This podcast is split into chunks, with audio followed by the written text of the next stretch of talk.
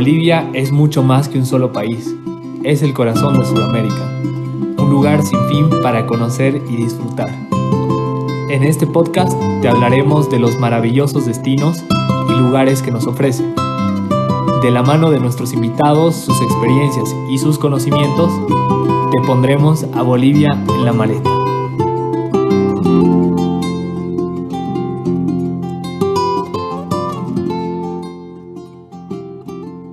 Hola queridos amigos y oyentes de Bolivia en la Maleta. Mi nombre es Nicolás Valladares y quiero darles la bienvenida a este segundo episodio de nuestro podcast. En el episodio de hoy contaremos con la presencia de dos invitadas muy especiales. Sus nombres son Marisol Mercado y Mónica Chacón. Ambas cuentan con varios años de experiencia en lo que es el sector del turismo y cada una nos va a dar un enfoque propio del mismo. Entonces en el episodio de hoy tendremos bastante información que va a ser útil para todos los viajeros y futuros exploradores de nuestro país. Sin más que añadir, quiero darle la bienvenida a nuestra primera invitada. Ella es Marisol Mercado. Marisol, ¿cómo estás? Eh, si nos podrías dar una introducción de ti para que nos vayamos conociendo mejor. Buenas tardes, muchas gracias por la invitación.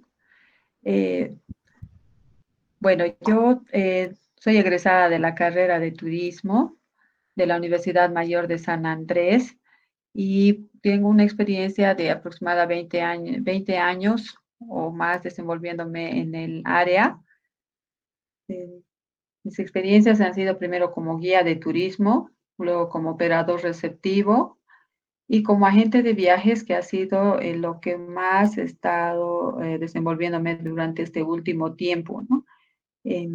viendo de cerca lo que son los paquetes turísticos eh, y todo lo que es en el ámbito también del aeropuerto. He estado participando en aules eh, grandes en los que he tenido los viajes nacionales e internacionales, eh, diferentes paquetes y lo que más me ha gustado de todo esto es el poder compartir con la gente los sueños, las experiencias de sus viajes y que cada vez que volvía un pasajero o nos hablaba, decir que ha sido la experiencia más linda que han podido tener.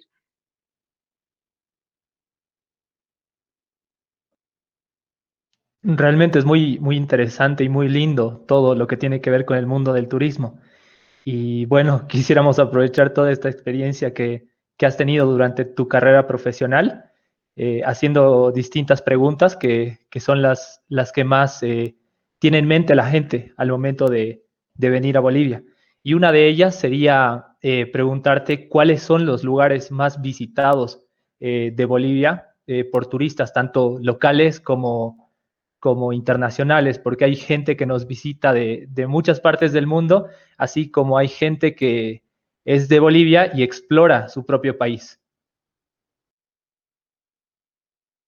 sí, realmente Bolivia es un destino turístico atractivo tanto para extranjeros como para nosotros los bolivianos, por los eh, que cuenta con paisajes eh, diferentes, maravillosos, una riqueza cultural diversa, además de ser un sitio muy rico en historia, también por nuestra gente misma, nosotros que somos muy cálidos, y por nuestra deliciosa gastronomía.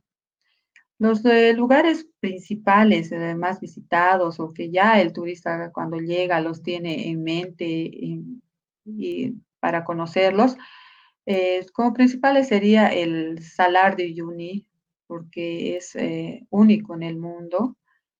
Es el salar que está ubicado al suroeste de Bolivia, en el departamento de Potosí, es una maravilla de la naturaleza puede verse, o sea, incluso en el, desde el espacio y consiste en un desierto de sal continuo. Eh, es el más alto del mundo y es un sitio visitado especialmente en los meses de enero y marzo, que son los meses lluviosos, ya que en este tiempo el salar se cubre de un manto de agua que refleja el cielo y lo convierte así en un paisaje extraordinario e inolvidable, ¿no? Eh, otro destino eh, que también es único en el mundo y que busca el de afuera, el también es el, lo que es, se encuentra en la ciudad de La Paz, ¿no? Es el camino de la muerte. pero adelantándonos, digamos, es que la ciudad de La Paz es declarada una ciudad maravilla por su riqueza multicultural, topográfica, por su arquitectura, las tradiciones. Dentro de los sitios más visitados dentro de esta ciudad está el Valle de la Luna, tenemos Copacabana con su lago Titicaca que es maravilloso, el Valle de las Ánimas, eh, los nevados como Huayna Potosí, eh, puede ser eh, Chacaltaya, ahora que está, bueno, en la calle Zagárnaga, el Mercado de las Brujas, que son mucho más culturales, ¿no? Tenemos también Tiahuanacu, entre otros, y sumado a este otro atractivo relativamente, es el teleférico, eh, porque desde allá se puede divisar eh, todo lo que es la hollada, ¿no? Sabemos que La Paz está dentro de una hollada y tenemos el Illimani como nuestro guardián, nuestro reflejo. Eh, estos dos lugares están incluso mm, en la lista de mucha gente que tiene su lista de qué cosas hacer en su vida, ¿no? Entonces, estos dos lugares están. Como otros atractivos eh, dentro de La Paz, lo que había hecho, está el Camino de la Muerte, que está denominado así porque tiene un ancho de tres metros en el recorrido. Entonces los vehículos tenían que darse modos, acomodarse, darse paso unos con otros y al realizar estas maniobras, pues ocurrían los accidentes y mucha gente moría. Eh, por eso se lo denomina así. Hoy en día este lugar ya, eh, el camino antiguo, está siendo utilizado para aquellos eh, turistas aventureros que van en bicicleta y tenemos muchas pendientes, aunque siempre tienen que hacerlo con un guía experto, ¿no? Para no tener ningún accidente. Pero es la adrenalina lo que se sube al máximo y es lo que están buscando en el turismo de, aventura. El carnaval de Oruro sería otro, otro destino que sabemos que es un patrimonio cultural de la humanidad, declarado ya, donde se, eh, Bolivia probablemente sea uno de los carnavales más esperados por la gente del país, como los extranjeros. Es una clara muestra de la combinación entre la fe, cultura, folclore, y en el recorrido pues se muestran las danzas eh, únicas que tenemos, ¿no? Eh, que ya sabemos son, patrimonios también que en este tiempo ha estado siendo incluso como copiado, robado por otros, nuestros países vecinos, pero que mantiene nuestra cultura, nuestra esencia. Eh, dentro del carnaval son más de 50 mil bailarines que están entre dos días que, que dura lo que es el baile, ¿no? Porque es el mayor atractivo que tiene en este caso para el departamento de Oruro.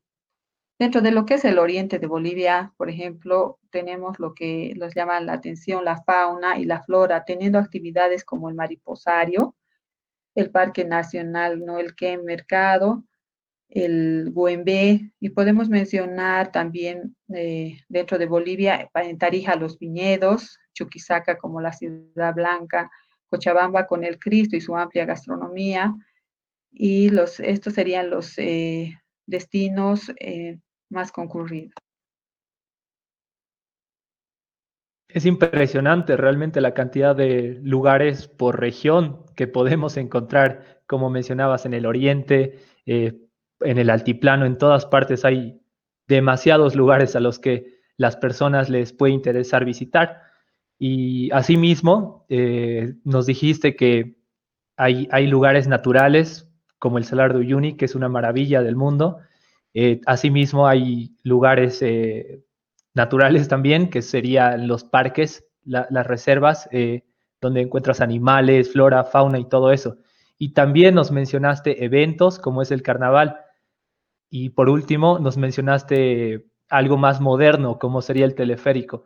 Entonces, viéndolo así, podemos decir que Bolivia realmente tiene bastantes cosas eh, para hacerla muy, muy atractiva, tanto para locales como para gente del exterior. Y esto nos llevaría a, otra de las preguntas. Eh, nos dijiste que, por ejemplo, en el camino de la muerte se requiere asistencia, se requiere un guía. Entonces, eh, las agencias de viajes eh, ofrecen diferentes paquetes para los turistas. ¿Y cuáles son los paquetes más requeridos? Eh, ¿Qué servicios ofrecen conjuntamente con, con, los destinos ¿no? a, los que, a los que las personas quieren ir? sí, los paquetes turísticos siempre es bueno que el viaje se tenga Em, guiado por personas expertas, ¿no? Como mencionaba el Camino de la Muerte, por ejemplo, eh, tiene que tener para evitar accidentes. Eh, tenemos otro lugar que, bueno, es el Camino del y también que es un camino del Inca al que se tiene que ir sí o sí con guía, porque en medio de la cumbre, si está muy densa la, neblina, la puede, la neblina, perdón, eh, se puede uno perder en el camino, ¿no? Entonces, eh, los paquetes eh, que, se, que se ofrece, eh, dependiendo al destino, se tiene que, mm, bueno, como todos los paquetes, se tiene que dar el transporte, que puede ser aéreo si es necesario, o por tierra en bus. Todo está en función a los destinos. se tiene el desayuno a bordo, en general les voy a decir, ¿no? Se tiene el desayuno a bordo, un break, el almuerzo, las entradas a los lugares, eh, por ejemplo, en el caso de hacer un city tour, eh, se tienen los museos, en el caso de entrar al lago, por ejemplo, eh, perdón, el cruzar el estrecho de Tiquina, en el lago Titicaca, las entradas al Valle de la Luna, y bueno, en los hoteles, las estadías, dependiendo cuántas noches se van a quedar, el tipo de habitación que deseen tener dependiendo a los, la cantidad de familiares que sean. Tiene las cenas, los ingresos a los ambientes en todos los hoteles y los lugares de destino donde se tenga programado ir.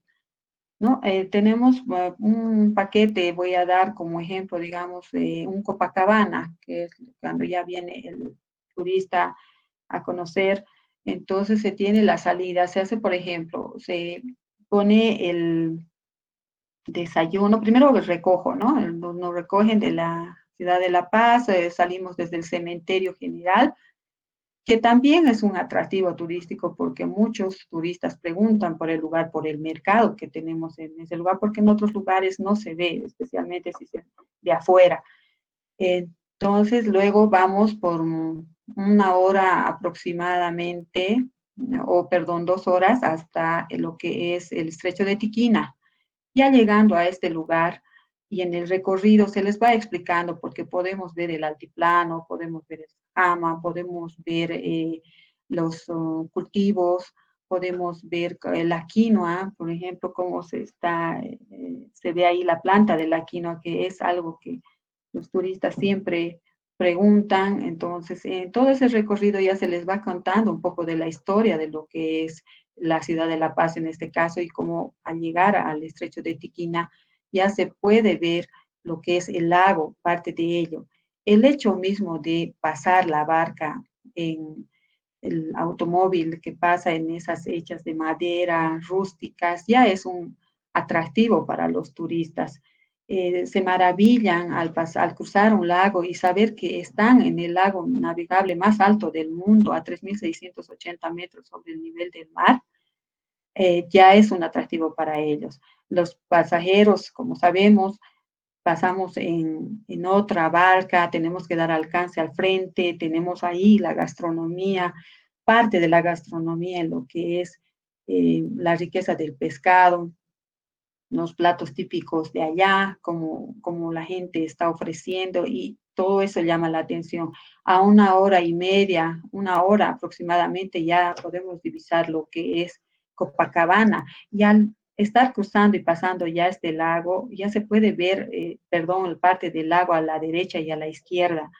¿no? Entonces, eh, ya estamos, eh, la mitología, la cultura, podemos ver llegando a, Copacabana ya dependiendo si es un tour, un, eh, un paquete, perdón, de un día o dos días. Lo aconsejable es si quiere disfrutar más tiempo de Copacabana y los lugares que sea de dos días aproximadamente, porque no alcanzamos en un día. En un día llegamos hasta lo que es la iglesia, que es un,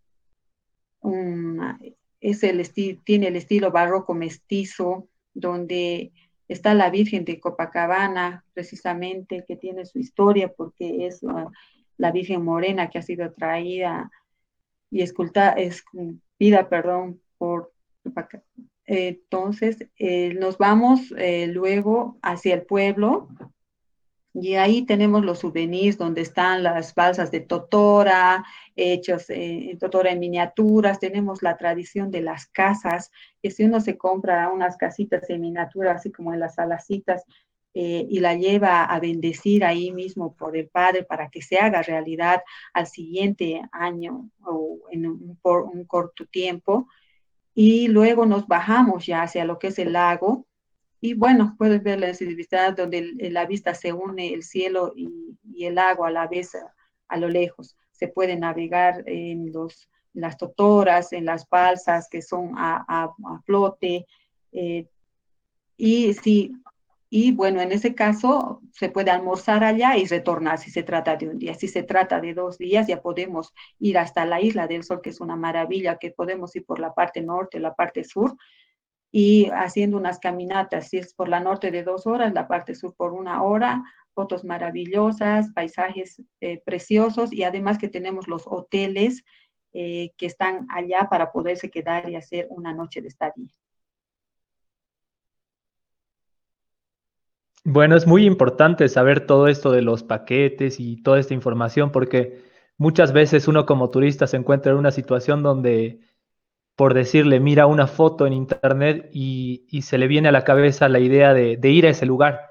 Y muchas veces las personas turistas eh, no, no, tienen la manera de ir al lugar, o sea, no, no tienen la información necesaria para saber cómo ir al lugar.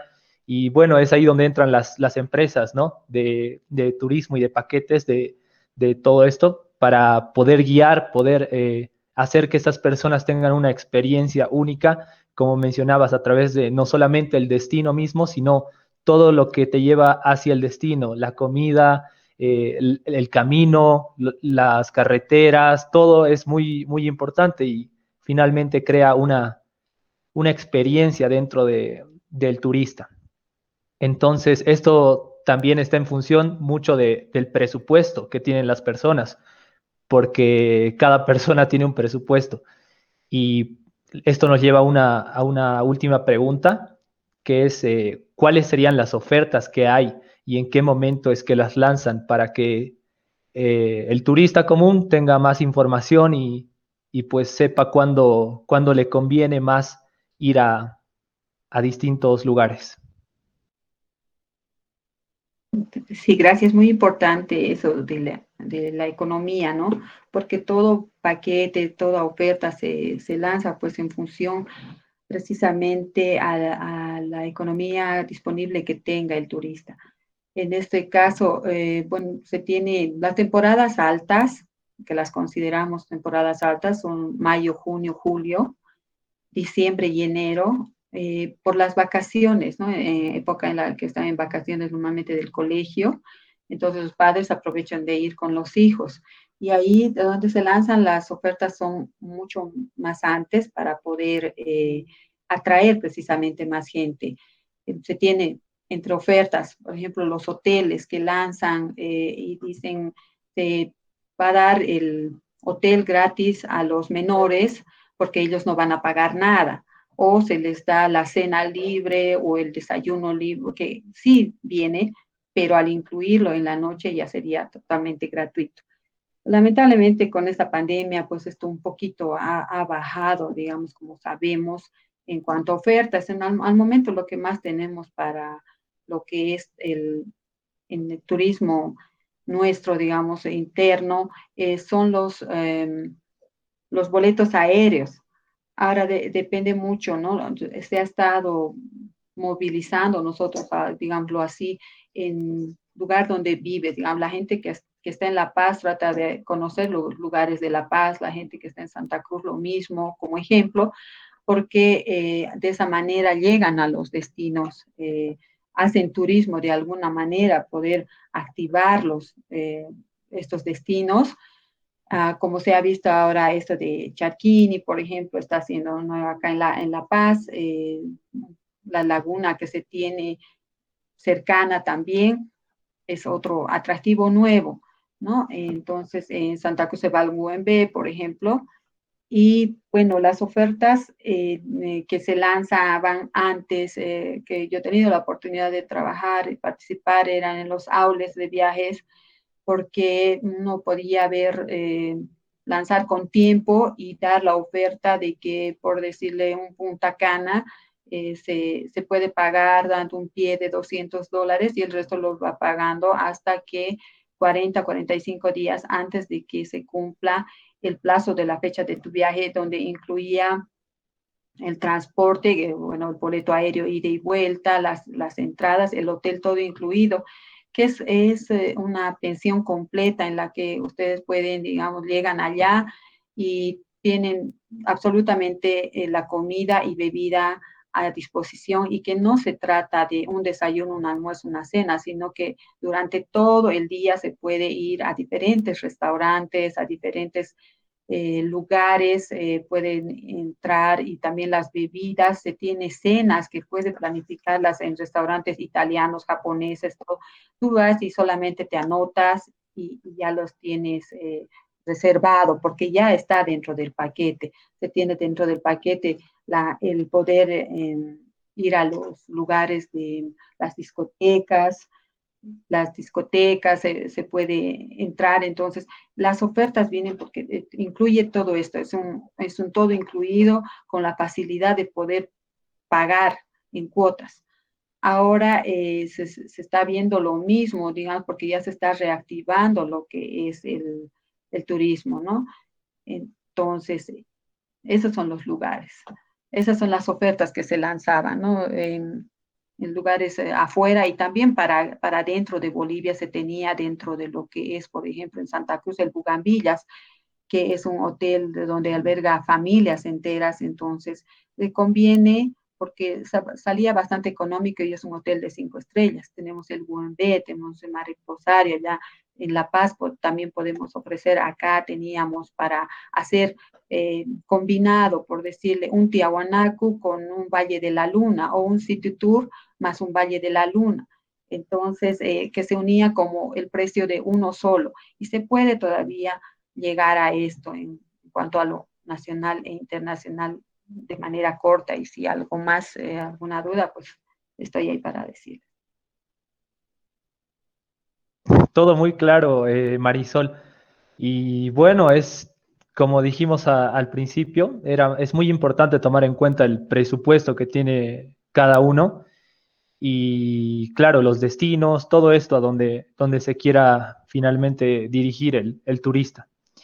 Eh, bueno, Marisol, te agradecemos mucho por el tiempo, por el espacio, por, por estar aquí en este momento. Y gracias, Marisol.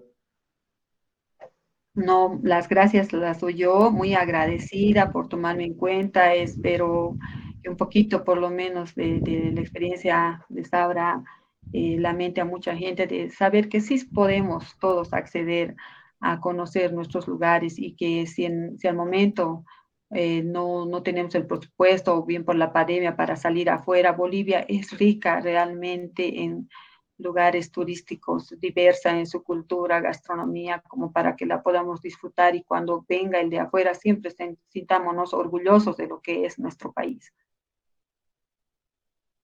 Muchas gracias, Marisol. Bueno, y con esto eh, nos vamos a nuestra siguiente invitada. Ella es eh, Mónica Chacón, que al igual que Marisol, ella tiene mucha experiencia en lo que es el sector del turismo y nos va a complementar, así como dar mucha más información que complemente esta entrevista eh, acerca de Bolivia, los lugares turísticos y qué se necesita para conocer Bolivia. Eh, con ustedes, Mónica Chacón, un gusto tenerte aquí igualmente, Mónica. Muchas gracias. De inicio, mil gracias por la invitación. Eh, es, es un bonito momento para poder compartir experiencias y conocimientos. Como decías, mi nombre es Mónica Chacón Delgado. Yo soy también, yo soy licenciada en turismo, tengo una maestría en administración de empresas y em, contrariamente a lo que Marisol comentaba, mi experiencia es más en el sector público. Fui directora nacional de turismo, también departamental y también municipal en algún momento, directora municipal de turismo de la, de la ciudad de La Paz. Eh, he sido consultora para organismos internacionales y actualmente soy docente en la UMSA, en la carrera de turismo. Entonces, mi mirada es tal vez un poco diferente, la mirada de Marisol es más operativa, la mía es como mucho más académica, pero estoy dispuestísima a responder las preguntas, las dudas que ustedes tengan y nuevamente gracias por la invitación. No, gracias a ti, Mónica, por estar con nosotros y bueno, tomar también mucha ventaja de esta posición, esta perspectiva que, que has tenido tú durante tus años de, experiencia en el sector laboral enfocada más a lo público, como lo mencionabas, eh, es importante, es muy importante conocer ese lado porque sabemos que muchos países tienen diferentes restricciones, diferentes eh, maneras de, de ingresar a la gente de otros países, entonces es importante tener eso en cuenta. Y bueno, Mónica, lo que nos gustaría saber es qué se necesita para conocer Bolivia, qué necesitaría un extranjero para ingresar al país y bueno, porque como mencionábamos, hay muchas restricciones en diferentes países y cuál es el caso para Bolivia.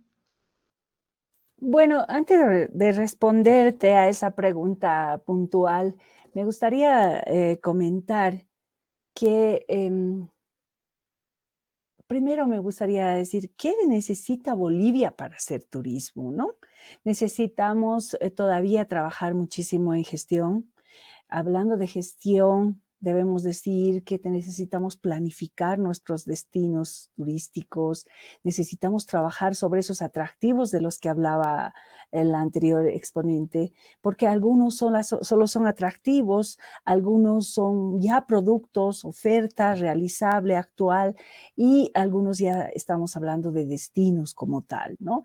Entonces, sí, Bolivia todavía necesita trabajar en lo que es la planificación del turismo como tal, ¿no? Para que no tengamos estos ejemplos como lo que nos pasó en Charquini, a veces descubrimos eh, un como en este caso, un atractivo convertimos en un bonito producto, pero no estamos trabajando en un, en un control, digamos, medioambiental, en todo lo que necesitamos trabajar durante la planificación para trabajar en los destinos turísticos como tal, ¿no? Entonces, a todo nivel, nacional, departamental, municipal, necesitamos sentarnos a planificar.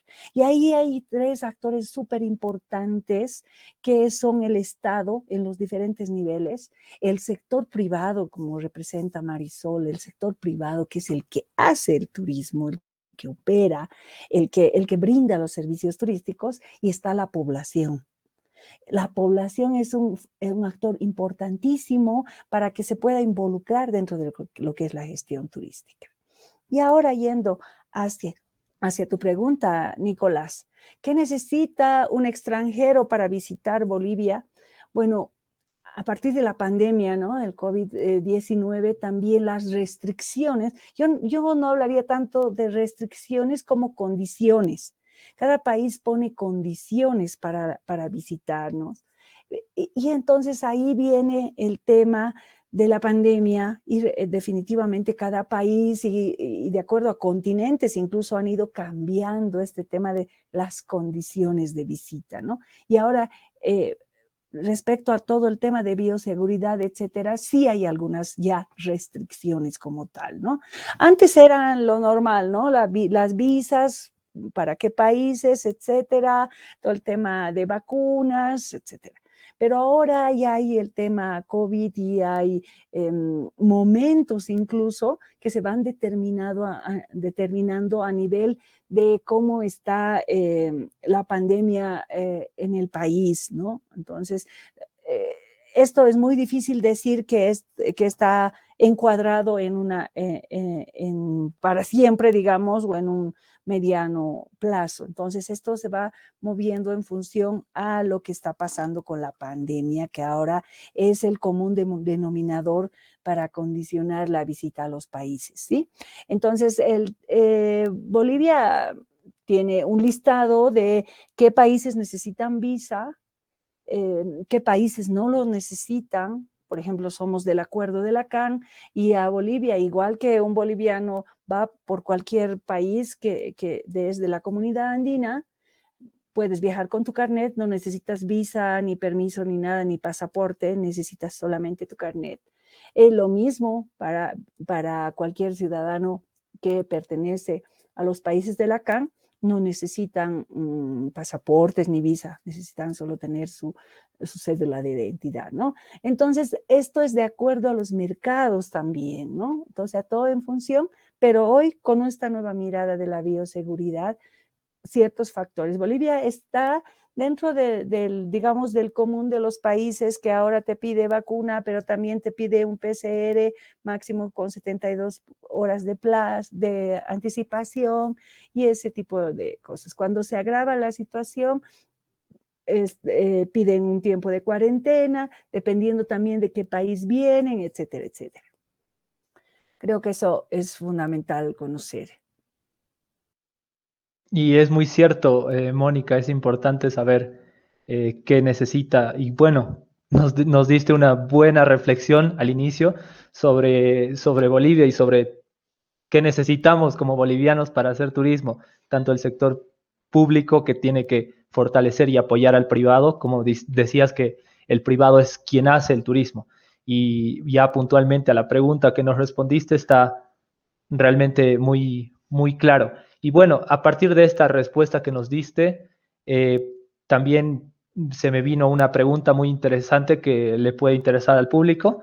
Eh, actualmente, con lo de la pandemia, con, todo esto, eh, muchas personas, muchos turistas, no están tan animados o no estaban tan animados de, viajar. ¿Por qué? Porque no existían garantías en, en, lo que es la salud. Por decirle, le pongo un escenario. Eh, nos visita alguien de otro país y se enferma de COVID. Entonces, eh, ¿qué garantías, qué es lo que el Estado ofrece para que, bueno, para que el, sector del turismo no, no, se quede estancado y pues pueda seguir? Porque hemos visto que muchos países hacen, hacen, eh, hacen como una imagen para que por decirle, ven al país y lo vacunamos o, que tiene el sistema de salud abierto eh, por, si se enferma. Y bueno, esa es la pregunta, ¿qué, es lo que ofrece Bolivia en ese, en ese tema? Bueno, creo que es bien importante considerar estos aspectos que hacen realmente a todo el tema de, eh, bioseguridad y también al tema salud, ¿no? Eh, bueno, esto es mundial. Ya la Organización Mundial del Turismo recomienda y dice, em, así se abran fronteras, primero desde la mirada del turista, ¿no? O sea, la gente no va a querer viajar a países de larga distancia, estamos hablando de, cruzar continentes, no van a querer hacer todavía. La gente sí va a querer viajar, pero va a, empezar a viajar, a reactivar el turismo eh, de manera local primero, luego a nivel nacional, luego a sus países vecinos y después ya va a pensar en sus largas distancias. Ustedes me dirán, pero vemos, ya parece que se estuviera moviendo y sí, también algunos amigos operadores me dicen, sí, ya me ha llegado un pequeño grupo, me han llegado, me han llegado individuales, Sí, hay, hay turistas que se lanzan por el mundo aún sabiendo los riesgos que hay.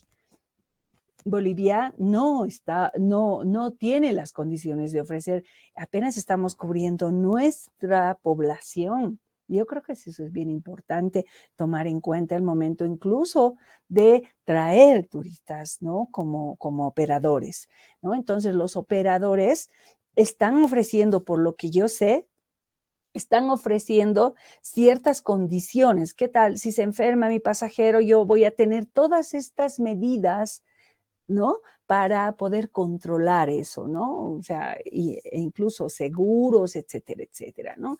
Entonces, como país, de manera pública, no podemos arriesgarnos a lanzarnos como un país y decir, no, Estados Unidos, cuando uno llega a Estados Unidos, te dice, señor, ¿qué vacuna le puedo ofrecer? Tengo la Pfizer, tengo la AstraZeneca, no sé cuál es más, la Johnson Johnson. Eh, usted no está vacunado, le ofrezco vacunarse, ¿no? O sea, nosotros no tenemos todavía esas posibilidades, por lo tanto tenemos que saber que como país todavía eh, en el tema turístico tenemos más bien que poner ciertas condiciones para evitar precisamente que esos pasajeros vengan y se contagien, pero también un asunto bien importante, de que esos turistas nos contagien o nosotros como turistas eh, citadinos vayamos a las comunidades y contagiemos. Entonces, es de ambos lados. El cuidado tiene que ser de ambos lados, ¿no? ¿Qué tal si vamos a una comunidad, no sé, que está en el Madidi eh, y eh, vamos a hacer nuestra, nuestra gran aventura por el Madidi y llevamos más bien... un COVID, por ejemplo, a comunidades que hasta el momento se están se están manteniendo a salvo.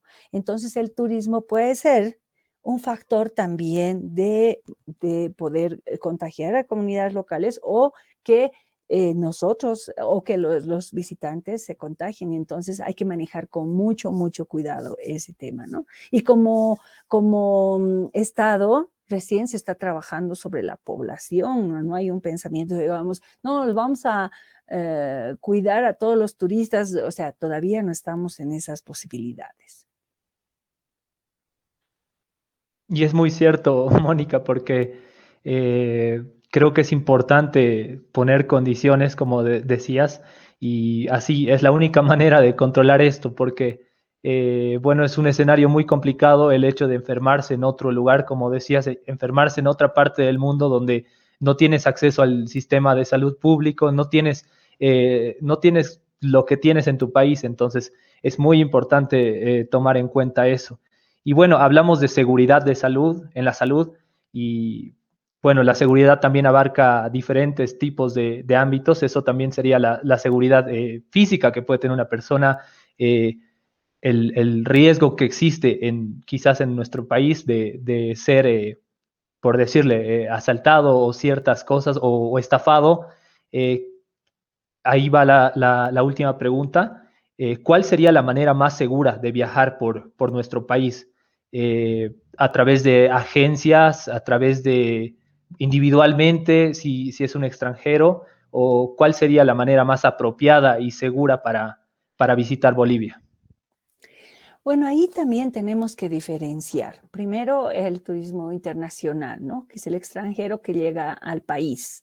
Y ese turista internacional, evidentemente, necesita un mensaje de seguridad, ¿no? Bolivia no está en, eh, en, la lista de los países más peligrosos. Todavía estamos, tenemos destinos por los, en los que el turista puede desplazarse de manera segura aunque diríamos, no, pero hay lugares, puntos, es verdad, pero comparado con otros países, todavía somos un destino seguro como país, ¿no?